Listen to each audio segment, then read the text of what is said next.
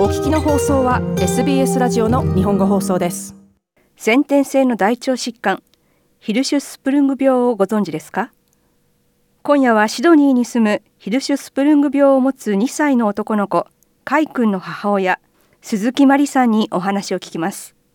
ヒルシュスプルング病は特定の遺伝子の異常で発症することもありますが多くの場合その原因ははっきりしません。カイ君のケースも原因は分かっていません。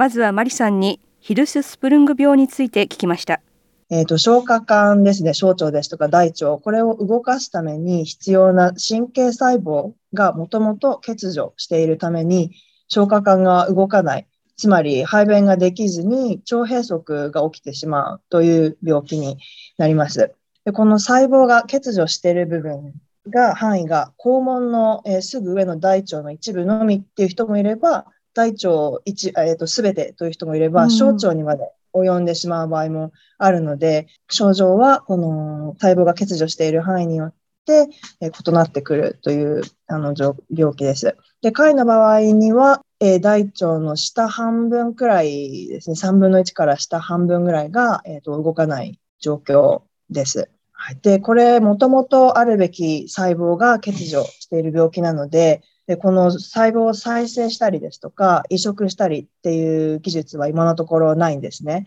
なので、基本的には治癒することはない病気になります。で、一生付き合っていくコンディションになるんですけれども、でこの、まあ、この病気と共に生きていくためには、やはり治療が必要で、で、まあ、簡易の場合は、えっ、ー、と、まずは人工肛門を増設して、えっと、排便ができるようになる。この人工肛門はストーマと呼ばれるもので、腹部に開けた穴から消化管の一部を外に出して、排便が一応できるようにするというものなんですね。で、その後に大腸の動かない部分を切除して、で、最後にこのストーマ、えー、人工肛門を閉じて、す、べ、てその消化管が開通して、まあ、排便ができるようにすると。その3ステップだったんですけれども、まあ、予定通りにことが進まず、結果的に7回も 手術をすることになってしまいました。そうですね。6月に最後の7回目の手術、えー、ストーマを、この人工肛門を閉じる手術が終わりまして、予定していた、えー、治療はすべて終了した形になります。かなり、あの、まあ、ハードコアな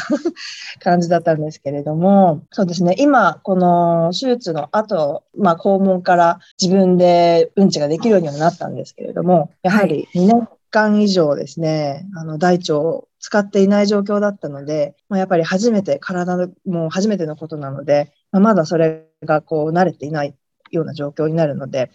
まあ、頻度がすごいですね。で、手術の直後は、昼夜問わず10分、20分間隔で、あの、うんちをして、これはどうしようかなと、大変だという感じだったんですけれども、今はだいぶ落ち着いてきて、そうですね、1日に多分10回くらいかなと思うんですけれども、なのでそうですね、まあ、まだまだ手術終わったからといって、これで、はい、あの、良くなりましたというものではなくて、これからまだまだ、トイレットトレーニングですとか、大変なことが、まあ、待ち受けているような状況にはなります。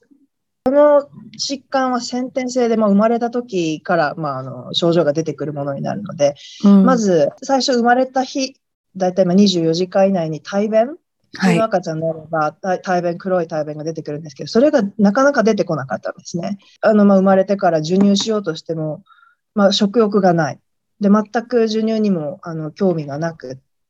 で、無理やりまあ飲ませようとしても、それを吐き戻してしまうという状況が、まあ、一日続いて、はい、えー、そうえーと、日曜日に生まれて、月曜日の夜に緑色のあの嘔吐物が出てきたので、これはちょっと様子がおかしいということで、えー、すぐにあの NICU に連れてって、でそこから1日2日で、これはあの、まあ、いろいろな検査が、X レイで写真を撮ったりですとか、いろいろあったんですけれども、これはヒルシュースプルング病で、まあ、ほぼ間違いないと。で、これは放っておけば、排便ができなくて腸栄拘束が起きてしまうので、すぐに緊急手術が必要ですということで、えー、生後4日目ですね、に人工肛門を作る手術をしました。はい、で私もそうですね、まあ、産後すぐだったので、まあ、自分の産後の疲れもありますし、もうその病気も聞いたことがないし、まず人工肛門って何だと、そ そのそういう知識も自分になかったので、もうあれよあれよという間に自分の気持ちがついていかない間にどんどんことが進んでいってしまって、まあそういった中でやはり産後のホルモンバランスの乱れともあって、私もすごく、もうそうですね、もう、まあ、ずっと病室で一人で泣いていたような状況にはなるんですけれども。うん、はい、その時何かこう、特別なサポートのようなことはあったんでしょうか？まあ、そうですね、まあ、お医者さんですとか、看護師さんの皆さんに、あの、まあ、精神的であることですとか、あとは、まあ、その、まあ、もちろん医療的なケア、こういったサポートはもうすぐに、あの、していただける状況にあったので、あの、ラッキーだったなと思っています。あとは、そうですね、生まれて1週間後、5日後くらいかな、に、えっと、私の母が日本から助けに来てくれたので、うん、そうですね、その母の支えはすごく大きかったですね。ただやっぱり子供はすごくあのレジリエントというか、まあ、強いですよね。まあ、こんなに7回も手術を、あの、あの入院期間もかなり長かったので、まあ、あの合計すると、まあ、数ヶ月に及ぶと思うんですけれども、まあ、それでもすごく元気に育ってますし、いい笑顔もするし、ね、それが自分の普通ですし、今のところは悲しく、悲観して、あの、悲観的になったりするようなことも本当にまだ子供って強いなと思います、本当に。マリさんも強いと思いますよ。いや、でも、うん、どうでしょう。でもやっぱり私が思うのは、誰でもその状況に置かれたら、やっぱりやるしかないと思うんですよね。もうそれと戦っていくしかないので、誰でも乗り越えていけると思うんですよね。まあ、たまたまそれが私のところにやってきたという、まあ、この状況がだけで、でもそれは誰にでも起こり得ますし、で、それが起こったら、まあ誰でも、まあ大変ですけれどもね、乗り越えていけると思うんですよね。やっぱり子育てって障害のあるなしに関わらず大変なので、そうですね、最初は受け入れるのに少し時間がかかったのは事実ですよね。やっぱりまあ自分が出産を終えて、もう心も体も疲れている中で、うん、診断が下りて、すぐに手術室に連れて行かれて、そこから入院して、そうですね。まあ、最初はやっぱりどうしてこんなことになってしまったんだろう。で、私も、まあ、主人の方もどうして、どうしてこんなことになってしまったなと。でもしかして、妊娠中に私が何か変なものを食べたのとか、何か、まあ私はあの、当時、あの、妊娠30週ぐらいまでダンスインストラクターの仕事もしていましたので、それ運動しすぎたのが悪かったのかとか、まあいろいろ考えたりもしましたけれども、でもまあそれと、やっぱりまあ時間が解決してくれるというか、ぱり受け入れてからは、そうですね、私も、そうですね、まあ、今話しながら思い出したんですけれども、はい、私の母があのやってきた時に、こっちに、病気のことはしばらく伝えなかったんですね。で、あの余計な進路を増やしてはいけないと思って。で、空港にあの降り立った時に私は迎えに行ったんですけども、その時にはもう退院していて自分は。で、赤ちゃん大丈夫なの？って言われて、いや、実はちょっとこういう病気があると。で、空港で伝えたんですけれども、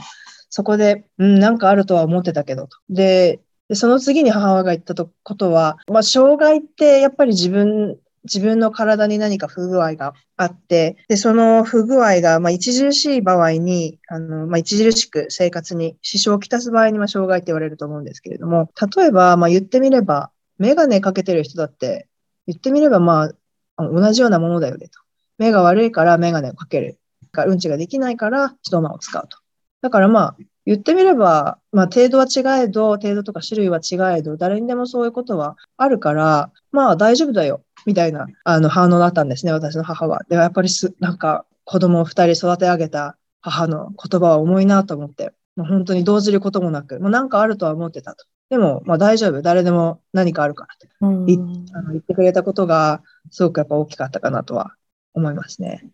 もうそもそも家族の話題自体が非常にプライベートなもので、なかなか話すっていうことに抵抗ある方もいらっしゃるんですけれども、なぜマリさんは今回、ヒルシュスプリング病について、あの話そうと思われたんですか？えっ、と、私は日頃からこの病気についてはオープンに話したりですとか、あとはまあたまに SNS で発信したりしているんですけれども、まあ、決してこれ私、黒自慢をしてるわけではないんですね。はい、あの子育ては、ね、障害のあるなしに関わらずすごく大変だと思うので、本当にまあ私はもうこんなに大変でっていうあのアピールをしているわけではなくて、純粋にこんな病気があるっていうことを、まあ、少しでも多くの人に知ってほしいと思っているからなんですね。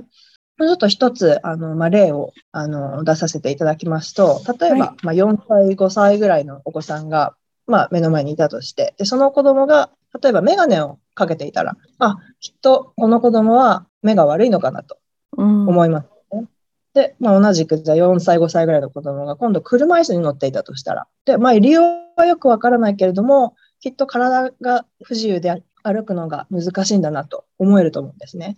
ただ、例えば4、5歳ぐらいの子供、同じく4、5歳ぐらいの子供がまだおむつを履いていたとしたら、え、こんなに大きいのにまだおむつ履いてるんだと。そろそろトイレットトレーニング頑張った方がいいんじゃないのかなってきっと多くの人が思ってしまったのですね。で、これはでも当然のあのリアクションだと思うんですよ。例えば、そのメガネに関しては、まあ多くの人にとって身近に必ずメガネをかけているという人というのはいて、で、そのメガネをその人がかけている理由を簡単に想像できると思うんですね。で、車椅子に関しても同じで、一般的に車椅子がどういう時に使われるものなのか広く知られている。だから、あ車椅子見たらあきっと歩くのが難しいんだろうなと思う。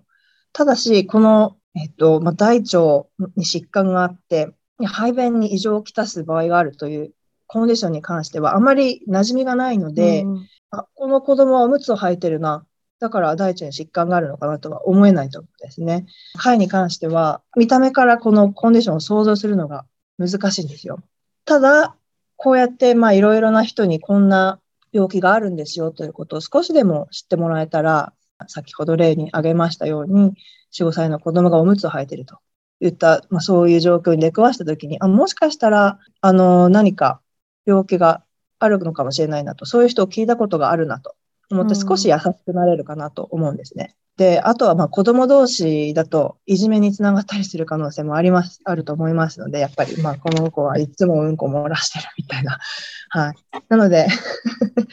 はい。なのでやっぱりそういう大腸の疾患があって排便ができない。まあ、あるいはそのコントロールがすごく難しい、そういうコンディションがあるっていうことを少しでも知っていることで、周りの目が、あの、まあ、少し、まあ、理解が増えると言いますか、そういうことがあると思うんですね。なので、私は親の務めとして、まあ、これから会が進んでいく道のりで、いろいろな苦労があると思うんですけれども、少しでも人々の理解を得られたりとか、あとは偏見が減るように、まあ、彼が進んでいく道を、えー進みやすくなるように環境を整えることが、まあ、私のあの務めなのかなと思っているので、まあ、積極的に、まあ、オープンに話すようにしています。今夜はシドニーに住むヒルシュスプルング病を持つ2歳の男の子カイ君の母親鈴木真理さんにお話を聞きました。もっとストーリーをお聞きになりたい方は iTunes や Google ポッドキャスト Spotify などでお楽しみいただけます。